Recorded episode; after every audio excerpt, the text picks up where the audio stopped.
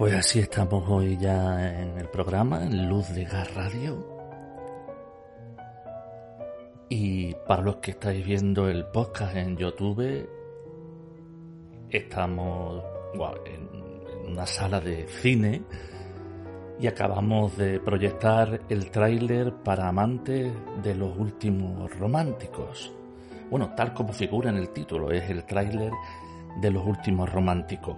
Tenemos con nosotros al director, Amar Ferrer. Buenos días. Buenos días. Qué sorpresa. Sí, sorpresa la mía, porque resulta que, bueno, en el título del, de lo que es el tráiler, pone tráiler para amantes de los últimos románticos, cuando el, el, el corto es los últimos románticos, ¿verdad? Mm, sí, sí, sí. No sé si será un... Pero un guiño a, a, una, a un corto que hizo Almodóvar una vez, bueno, hace tiempo que se llamaba Trillion para amante de lo prohibido, pero un poco un guiño. Sí, sí. Bueno, es, es, hace mucho tiempo. Sí, lo, lo, que te iba a decir precisamente. Románticos de, de, de cortometrajes, sí.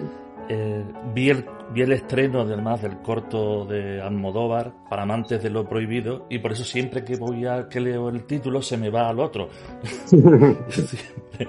eh, y, no sé y, fue un corto emblemático. Y además hay una música también por ahí que ya después hablaremos que me recuerda mucho también a, a, a algo de, de este corto, pero lo que quería decirte y lo que estabas ya empezando a decir tú si puedo hablar y, me entiendo yo mismo con este eco que me está empezando a salir como siempre, como una obsesión, que me sale un eco aquí en, mi voz. Eh, este en filming aparece como del 2022.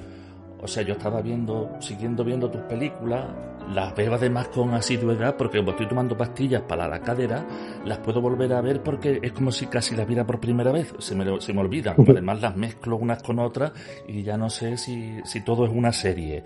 Pero bueno, centrándonos en, en esta me llevé la sorpresa y digo, ay, un, corto nuevo, porque primero pensé que era una película y después vi ya que no era un corto, y digo un corto nuevo y lo vi como algo nuevo, como un, un corto nuevo de, de Mar Ferrer. Y entonces, al ser tan distinto, digo, mm, me puse a pensar, digo, a ver, qué tipo de evolución ha tenido Mar Ferrer para llegar a, este, a este momento artístico. Pues claro, es que es un cortometraje que yo filmé, fue, era mi proyecto final de carrera. Hace pues bastante tiempo. Lo filmé creo que en el 2008 o así. Y ahí se quedó. Se proyectó en Sitges en su día y ya está. Y hace poco me hicieron una retrospectiva de cortometrajes en, bueno, un festival de cine joven de Barcelona. Y estaba, pues estuve revisando pues cortometrajes que había hecho y tal. Y vi ese cortometraje y vi claramente que podía remontarlo y podía, eh, con eso, con el material que tenía, como hacer algo que me, que me gustaba porque se me ocurrió una idea. Entonces, lo que, lo, que se ha puesto en filming es un remontaje del 2022, pero que no tiene nada que ver con, con el corto original del 2008. O sea, para mí es como una nueva versión del cortometraje. Ah, claro, por eso vuelve entonces la fecha de 2022, que es una reedición, mm. digamos, un, montaje especial. Eh, sí, pero cambia todo, cambia el argumento, cambia, porque antes habían diálogos y en la versión de ahora es todo banda sonora y intertítulos. Bueno, lo que. Mm, pues lo que. Lo que se me ocurrió. Sí, sí. Pues que quiera verlo, está en filming, se llama Los Últimos Románticos. Aquí no está papatopo, es todo blanco y negro, es como de cine mudo. Y, y a mí me dejó en el sitio, Mark, sí, porque bueno, lo que decías, ¿no? Que, es muy diferente a lo que había hecho últimamente. Pues justamente yo creo que al principio, cuando, cuando empezaba a rodar cosas, era, mm, pues, mm, por ejemplo, en los últimos románticos se ve, ¿no? Que tenía como mucha, mi referente ahí era, era Godard, ¿no? O sea, mm, tenía unos referentes también como, hacía como un cine más pensado y más reflexivo, creo. Y con los años me he dado cuenta de que cada vez he hecho, me he convertido como un cineasta mucho más ingenuo. Por ejemplo, mi primera película larga me parece importante, creo que es un poco, está como en, en esa dirección del cortometraje, ¿no? En algo sobre, algo más como pensativo sobre el mundo, ¿no? Y ahora creo que lo que hago es como muchísimo más ingenuo. Y es además combativo, se ve que es como, en fin, que, que das caña. Yo me recuerdo también en algunos momentos, dices Godard, pero a mí me recuerda incluso al proceso de, de Orson Welles. me parece además mm. que lo mismo no tiene nada que ver con lo que tú has pensado, pero a mí mm. se me viene, ¿sabes? Cada persona ve las cosas y se le vienen a la mente, ¿no? Y, sí, no, no he visto esa película. ¿No la has visto? Pues, he visto, pues otras, pero esta justamente no. Pues mm, verla porque te, va, creo que te va a encantar. Vamos, un poco así de, de, persecución, de música clásica, el adagio de Albiñón y todo el tiempo sonando, y Anthony Perkins corriendo por allí, huyendo de, un, de una sociedad que se le viene encima. Eh, precisamente gracias a, a vuestras películas, que, que, que pues, porque como te he dicho, con lo de las pastillas puedo verla continuamente, que, que prácticamente es como si la viera por primera vez. Ayer pude ver una película que me ha recordado ahora, eh, porque hay una de, en una de tus películas hacen una, una crítica como de, la cartelera que está en filming y empieza esta sí, esta no, esta no, y dice alguien al final, Leviatán. Y me puse ayer a ver Leviatán, que no la había visto, y es un peliculón maravillosa también. ¿eh? Pues el proceso... mira, no visto. Pues el proceso es un poco así también, todo el mundo en contra como para, para de alguien, de una, la sociedad en contra del hombre, en fin, al final acaba en un barranco. No te quiero, no te, no te quiero adelantar. Pero bueno, eh, en cuanto a tu evolución, Mar, después de hacer este, este encuentro, que esta reedición, esta remezcla que has hecho de, los, de los últimos románticos, ¿tienes ideas hacia dónde vas a tirar? Si vas a, a seguir por donde ibas o, o vas a dejarte llevar por los impulsos? Eso siempre, dejarse llevar por los impulsos y tal.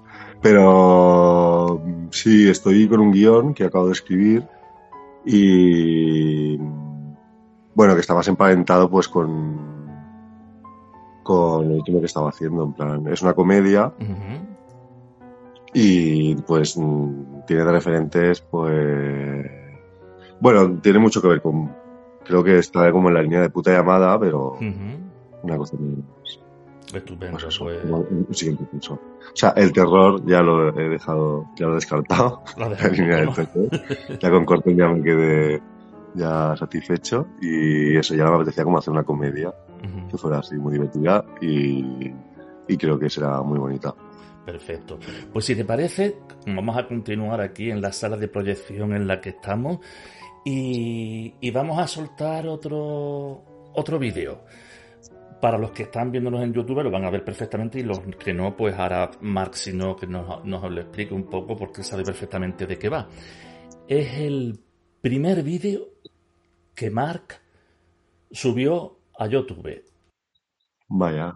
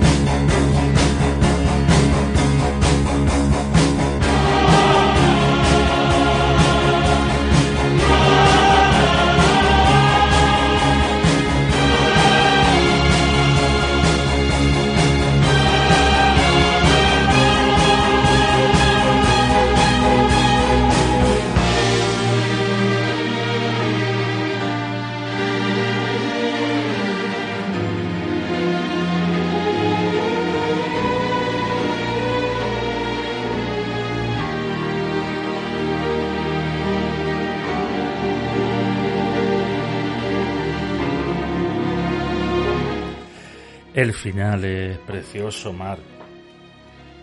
Eh, es la playa, ¿no? Sí, son unas imágenes así muy bonitas, muy bucólicas, el sol, en fin. Eh, ¿qué, recuerdas de este mar cuando hiciste este, este corto?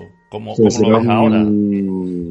Era una especie de tráiler con imágenes de, de todos los cortometrajes que yo había rodado en plan con mi cámara digital pues eso, como mi primera época, ¿no? Desde que tenía 15, 16 años hasta, pues nada, los primeros cortos, de mis, primeros años. ¿Y cómo ves aquel, y, la canción está sacada de la película Olvídate de mí, que es una película que me, que me flipa. Pues precisamente estamos escuchando la de fondo, una versión instrumental y, a mí me gustó mucho el corto, ¿eh? por eso además lo, he puesto porque digo, bueno, tiene que ser mm. maravilloso y no sé cómo algunas veces suben las cosas ahí a YouTube, por ejemplo, y no te acuerdas de lo que has subido y de pronto te da el shock, ¿no? sí, sí, sí, me ha sorprendido mucho que lo hayas puesto esto, pero me ha hecho mucha ilusión. Bueno, pues vamos a, a, adentrarnos ya en lo que es en, tu última en, tu última película hasta ahora, que es Corten. Si seguimos, mm. si te parece, y vamos a, a ver, eh, vamos, a ver y escuchar el, el tráiler de Corten. Aquí está. Ya, pero ¿cómo pretende rodar la película? ¿Con taxis o qué? A lo punky. ¿A lo punky? Mueres por mí, mueres por mí todo esto del metacine de Godard y de todos estos, pues bueno, pues si les funciona.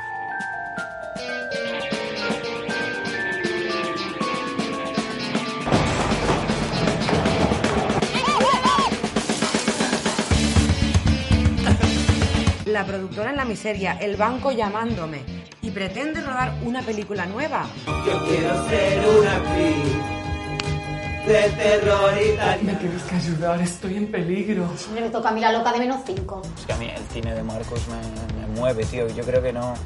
a mí, sinceramente, me parece una puta mierda. Perdona que te diga. Dicen de mí las malas lenguas que soy el diablo, que soy una cualquiera.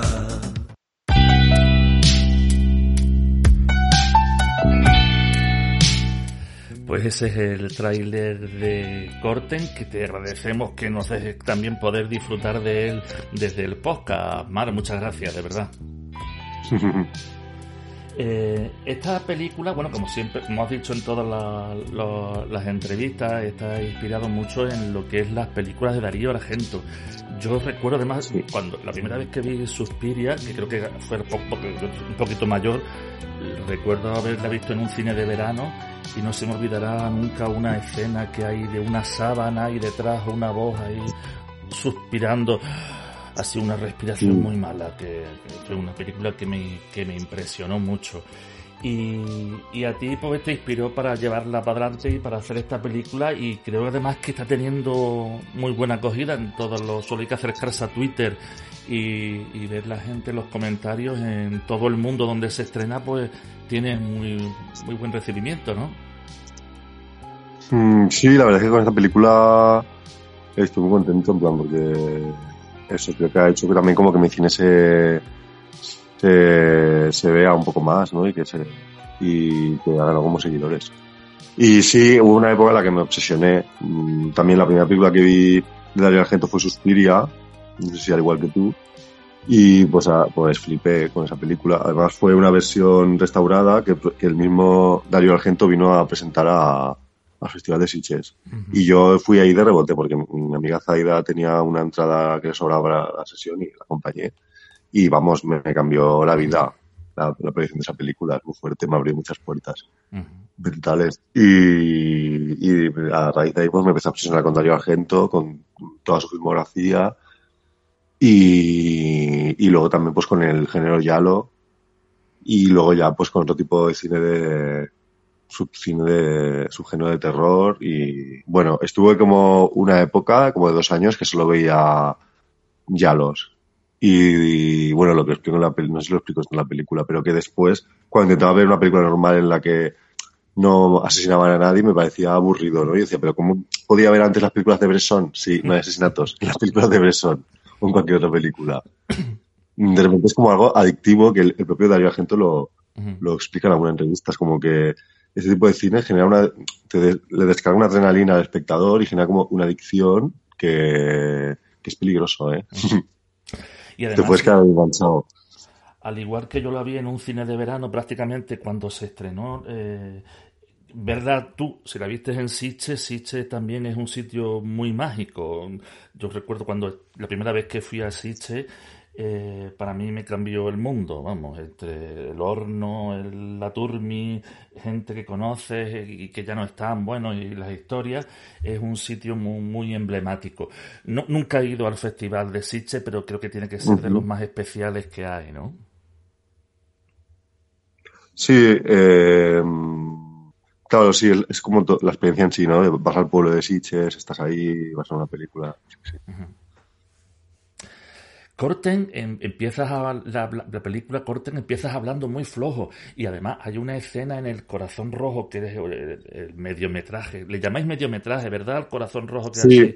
Eh, que, que, no, creo que son hidrogénesis, que están como en el parco de los teleñecos, estos dos que se ponían criticando, criticando que, que, te dicen el sonido, que hablan, que no sé qué, que, que si te las encargan a ti las películas porque eres muy bueno, porque estás muy bueno. Y la verdad, Mark, eh, hay que decirlo, que, que creo que tienes que ser de los actores, de los directores de cine y actores también más sexy que tenemos en el panorama español de verdad, eh, tienes un atractivo bastante grande, ¿no? Y, unido a tu, a tu valía artística, pues la gente se, pues, se volverá loca normalmente, que normal que las películas gusten.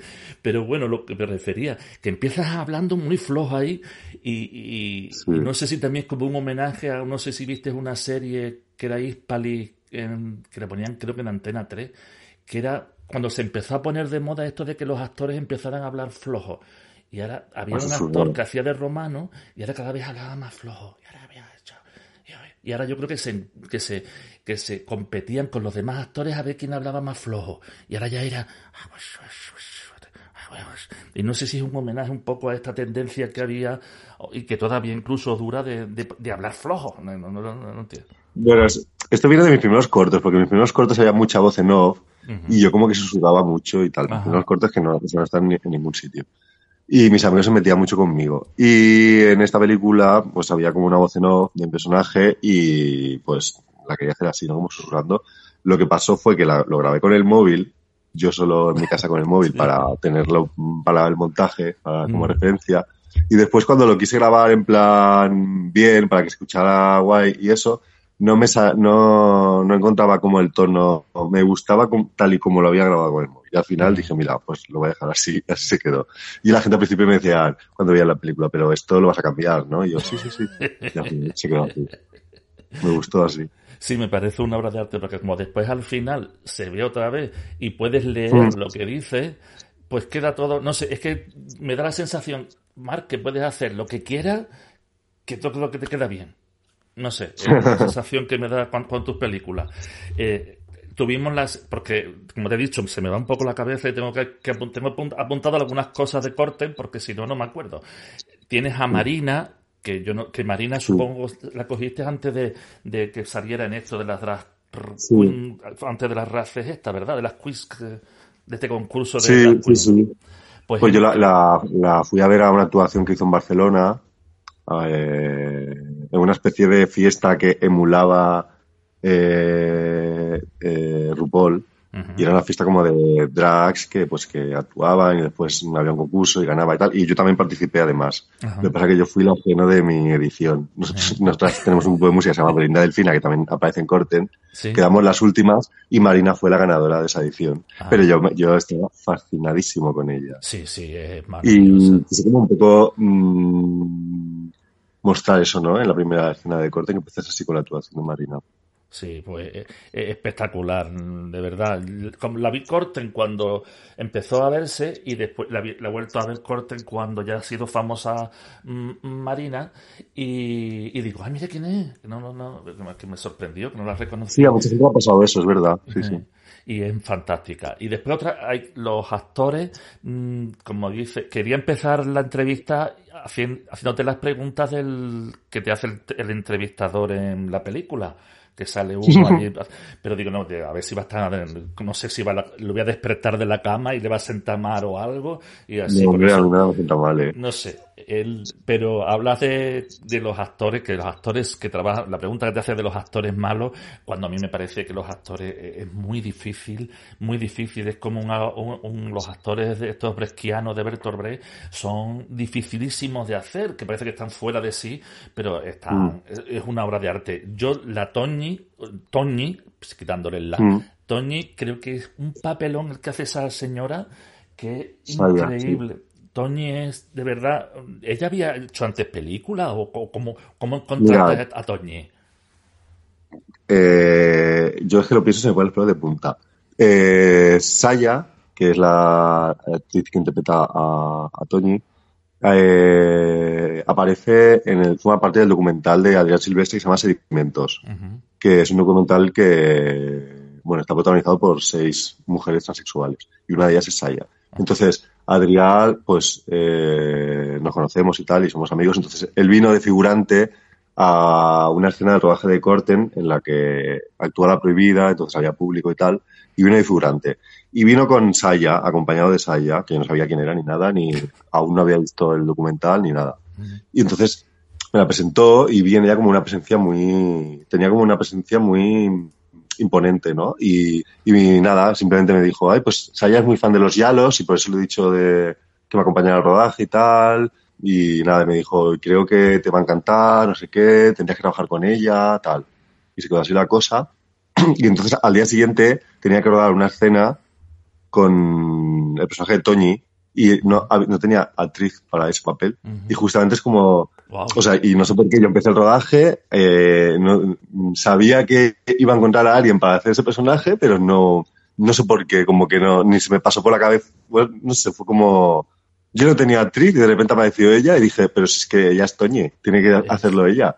Y al día siguiente eh, le dije, oye, mira, ¿te gustaría venir mañana al rodaje para eh, actuar en la película y tal, no sé qué. Y me dijo, sí, sí, encantada. Y al día siguiente, pues nada, eh, yo nunca había visto actuar ni nada, ¿eh? En plan, le dimos a rodar a la cámara y ella, en cuanto ya abrió la boca y se puso a hacer su personaje, que no, no hubieron ensayos, no hubieron absolutamente nada, ni yo sabía cómo actuaba esa persona ni nada de nada. Y ya en cuanto abrió la boca y tal, y me reí muchísimo, ya dije, ya está, esto, maravilloso, y se acabó.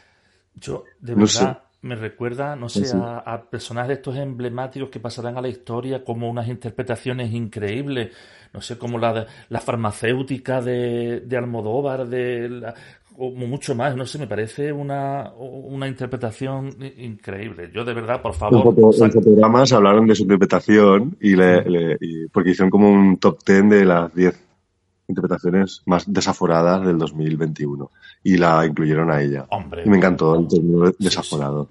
No, se, se los merece lo mejor, vamos, de verdad, yo fan, fan, fan, creo que me, que me, que me chupó, me chupó, vamos, de verdad, es muy fuerte lo de esta señora, no sé de dónde la sacaron, oh, pero por favor. Yo quiero seguir trabajando con ella. Sigue, sigue, por favor, porque también con la película, porque nos tomamos, yo me pierdo ya entre si la realidad o la verdad, si, si hay algo de realidad en estas cosas que pasan en corte, por ejemplo, en la, en tu oficina, si estás a ese nivel de que la gente, eh, se pelea por salir en tus películas.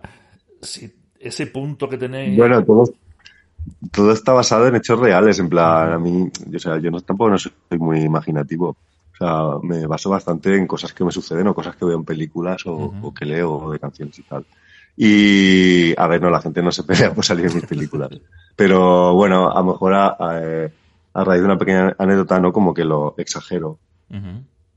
Pero sí, claro que me ha escrito gente que quiere aparecer en mis películas y tal. Y a lo mejor de broma alguien me ha amenazado, de broma, en plan, como no me saques en tu, próxima película, no sé lo que te voy a hacer. Entonces a, raíz de ahí, pues, ya mi, mi imaginación ya como que pues la, verdad, con tu, con la secretaria que tienes allí en la oficina de la película, se quitan un poco las ganas de pedir papel, pero bueno, la verdad que está genial. Amapola también está fabulosa. Lo que pasa es que para mí Toñi es el punto culminante de la interpretación de la película, pero Amapola es...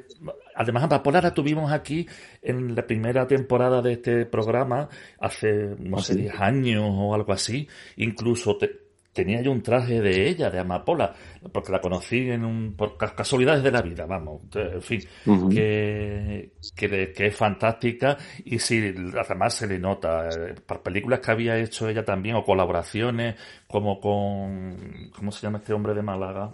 Eh, ay, Dios mío. El... Sí, quién dices, sí, quién dices. Ah, no me su, su nombre tampoco. Sí, además que yo he salido en una película suya, pero no, en fin. ¿Ah, sí? Sí, pero en fin, que, que, tiene así ese rollo de que le pega mucho esto de los asesinatos y la verdad que es una artistaza tremenda. Eh, en cuanto a la producción, como vemos en, la, en los créditos, la producción la llevas tú, lo que es eh, la producción, no sé, ¿cómo, cómo te las ingenias? Eh, hay una película tuya donde sale, creo que es la primera, donde sales pidiéndole dinero a tu hermano, que es divertidísima la escena, que le das 50 euros, que después te los gastas en el chino que, digo, este hombre le pide 50 euros y después se lo gastan el chino. Menos mal que los chinos no salen muy... Los chinos, qué, miedo ahora tener cuidado con la con el COVID, el chino, pero bueno. Eh, ¿cómo, lo, ¿Cómo haces la producción? ¿De dónde sacas el dinero? ¿Cómo, si se puede decir, Mark? Bueno, en cada caso ha sido un poco distinto. Por ejemplo, en mi primera película, nos pareció importante, hicimos un Berkami, un crowdfunding, y sacamos unos 5.000 euros y pues con oh. eso hicimos la película. Después, eh, bueno, o sea, hicimos la película, que todo el mundo trabajamos por amor al arte. Y si no, eso, claro, tendría mucho más valor, eh, mucho más coste. Después, eh, con la primera película, pues, mm, pues igual gané unos mil euros así de haberlo proyectado en cuatro festivales y con ese dinero hice la segunda, que se llama La Maldita Primavera, pues eso se hizo con mil euros. por decir, o sea, en realidad la película costaba cero euros, pero al final sumas gastos tontos y pues, y me acuerdo que contratamos a Mónica del Raval, que fue la, única actriz que cobró, ah, que eso ya fue la mitad, la mitad del presupuesto. y, y, nada, y con Puta Llamada pues lo mismo, la hicimos también pues con mil euros que sacamos de la maldita primavera. Qué barbaridad. Y, y en Corten sí que fue un poco diferente porque quería hacer algo con un poquito más de presupuesto porque quería rodarla en cine. Y Filming nos adelantó como un dinero de distribución para poder rodar la película.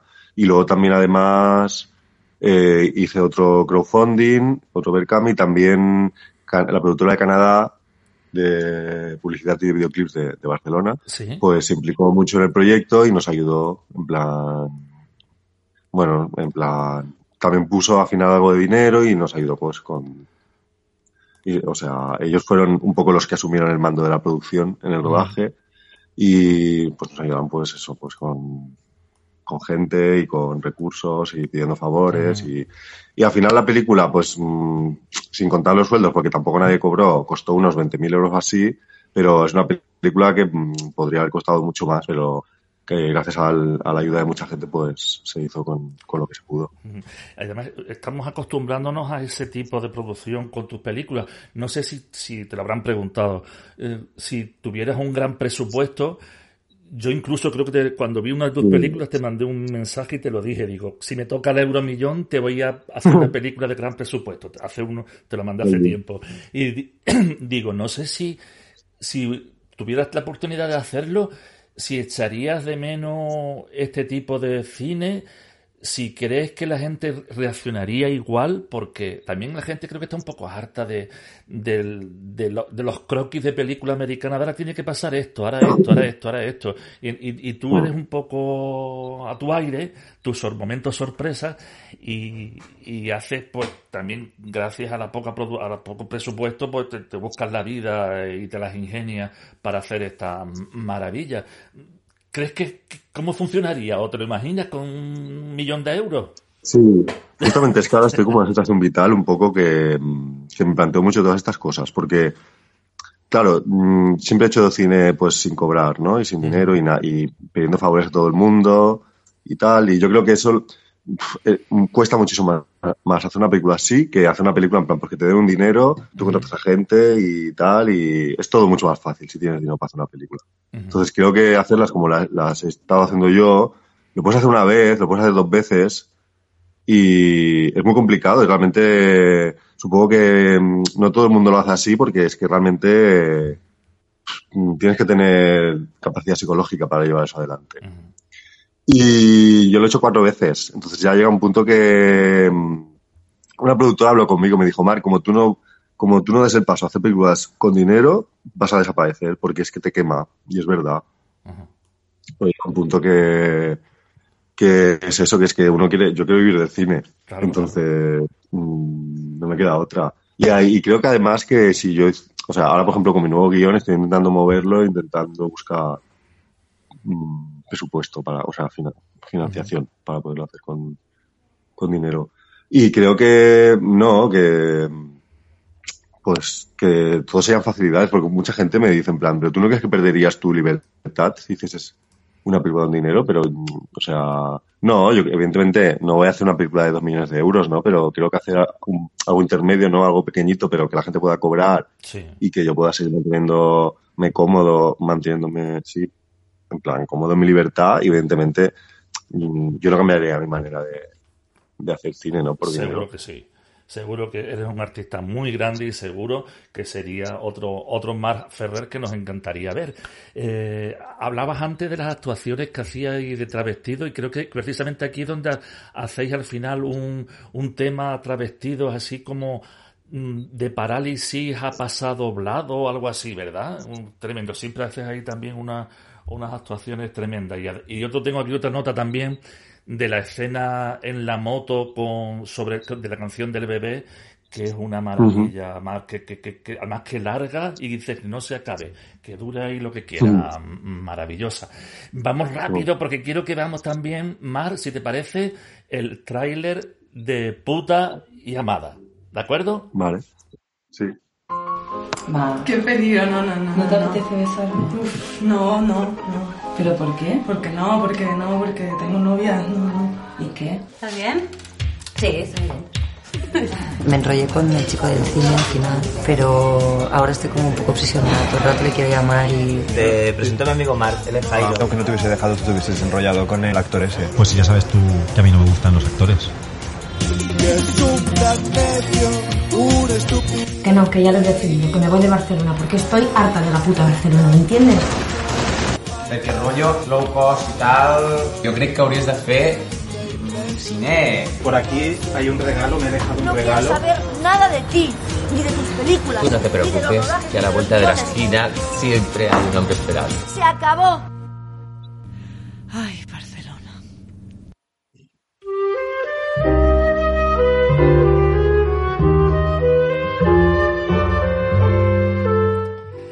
precisamente habla de lo que es las obras low cost, de trabajar de actriz en las películas de low cost, de lo que estábamos hablando antes, ¿no? De que, de que naturalmente lo que se quiere vivir de esto, ¿no? Que, lo que quiere es trabajar y, vivir y, bueno, yo creo que, que vas a ser de las cosas más grandes que vamos a tener en el cine dentro de unos años y por eso estoy tan nervioso incluso de que estés hoy aquí en el programa. De verdad que sí, ¿eh? Eh, con, en Puta Llamada, que yo creo que fue la primera película que, que vi tuya, ah, tienes ahí a, a, Yurena. No sé si a Yurena la cogiste como gancho para, para también llamar la atención o, verdaderamente la querías tener como, como actriz, te llamaba la atención. Mm, es que toda la gente ha trabajado conmigo, o yo con ellos, siempre ha surgido todo como de manera natural. No, lo que pasó en, Puta Llamada fue que yo tuve una idea para, pues, para esta película y, me acuerdo que en un viaje de tren y se me ocurrió toda la película como en un viaje de tren. Y de repente justamente, eh, y había como una escena en la que actuaba alguien y justamente yo en esa época estaba escuchando los primeros, bueno, el primer disco de Yurena cuando se llamaba Tamara y las maquetas y tal, y estaba fascinadísimo, eh, en plan, me arrebataba toda su música, en plan la facilidad con la que, bueno, yo, yo era súper fan. Total, justamente conocimos a una persona que la conocía a ella en una proyección de la maldita primavera en Madrid, vino una persona que nos dijo que ella conocía a Yurena y tal, y, me dijo, hombre, igual le podrías proponer que saliese en alguna película tuya y tal, que hiciese algún cameo o algo. Y justamente en el guion que estaba haciendo Puta Llamada, pues había una actuación musical que pensé, jo, pues que me encantaría que fuera ella la que actuara en esa escena. Y, y entonces nada, nos puso en contacto esta persona que tenemos en común y fue muy guay y Yurena estaba encantada porque estaba como deseando ella ser actriz y tal y aparte entonces como a ella le hizo tanta ilusión que le propusiéramos eso pues alargué un poco su personaje. Bueno, al principio solo actuaba, pero después ya como, pues como tal, ahí, ella estaba como muy a favor, pues, pues eso. También alargué, alargué su trama y tal. Y, ¿qué te voy a decir? Y nada, no, en plan que para mí, eh, cuando contacté con ella, cuando vino al rodaje y todo, claro, para mí fue un shock, realmente.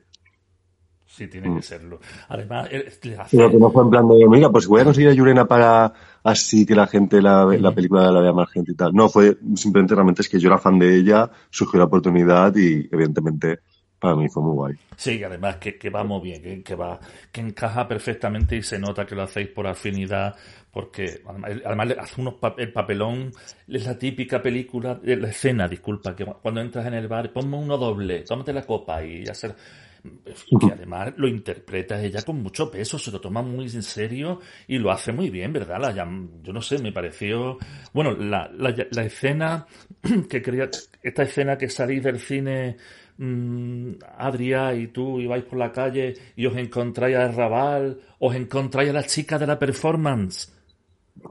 Por favor, eso es muy fuerte. Y al, y al final combina con, con, con Yurena, esa, esa secuencia entera es para morirse. Eso es. Esa secuencia era un plano secuencia, pero era imposible. O sea, en mi cabeza era todo un plano secuencia y era, y era eso es, eso funcionaba como un plano secuencia, pero es, fue imposible rodarlo como un plano secuencia porque estaba Sofía que hacía la performance, estaba Mónica del Raval, estaba Yurena y eso fue imposible. Pero bueno, y, y, creo que es la escena más trash que he rodado nunca, porque realmente está rodado cada cosa en un, una locación distinta. Bueno, se nota mucho ahí el, la cutrez en esa escena. Y bueno, yo qué sé, pues me parece bien. Es lo que pues ahí es una joya, no sé, me parece. Yo muero con esa escena, me muero, de verdad que sí. Vamos oh. a acercarnos, si te parece, a, ya casi llegando al final, a alguien que son muy importantes en, en, en vuestras películas, como son Papá Topo, y además que le dedicaste una película, La maldita primavera. Mm.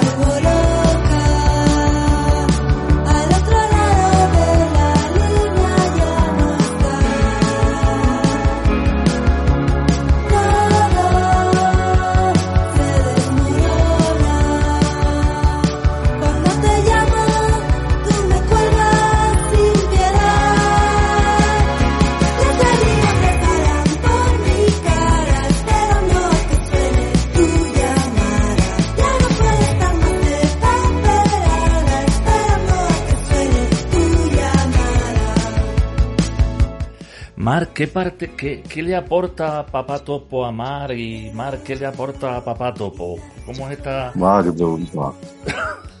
eh, bueno, eh, Adrián y yo, Adrián es el líder de Papá Topo, el compositor, fuimos pareja durante una época y creo que, que, creativamente, artísticamente y tal, fue una época súper bonita porque mmm, no sé, como que congeniamos mucho, ¿no? En plan, yo le hacía los videoclips a Adrián, Adrián hacía las bandas sonoras de mis películas, luego también pues de repente eso, hicimos una película protagonizada por su grupo de música, eh, yo también le ayudaba a componer canciones a veces, o hacíamos canciones juntos para las películas, o le ayudaba en las letras de algunas de sus canciones. No sé, fue una etapa muy, muy bonita, muy creativa, muy fructífera y, y, estamos como en la misma sintonía, ¿no? Los dos, y los dos también como que compartimos una manera de ver eh, pues eso, el arte o la cultura y teníamos como los mismos gustos y, y fue una cosa también me acuerdo pues que nos atravesó mucho todo, todo lo que era el trash, ¿no? Y fue una cosa como conjunta. Perfecto, pues Adrián, precisamente, que es a quien te tenemos ahí contigo en la sala, mientras que lo tenemos aquí en el, montaje que hemos preparado de YouTube, que ya lo verás si lo ves eh, de fondo para el acompañamiento al podcast, es el, otra persona que sale ahí contigo, para quien no lo sepa, eh, en el cine sentado utilizando un look de, de, una de tus películas, en fin, que espero que quede bien, no sé, a ver, a ver cómo queda. Eh, pues parecía yo no sabía si era. Porque también vi no sé qué Instagram, ahora mientras estaba esperando para empezar, que Zaida decía que, que tú eras su novio. Digo, no sé ya si, si Mar tiene novio o novia, pero en fin, esto no es salvador. Ah, eso es de broma, sí. No sé. sí, sí, sí.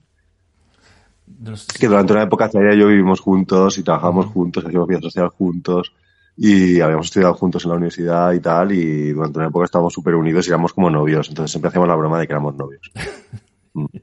Mm. Y ahora aún, pues a veces lo, decimos. Perfecto.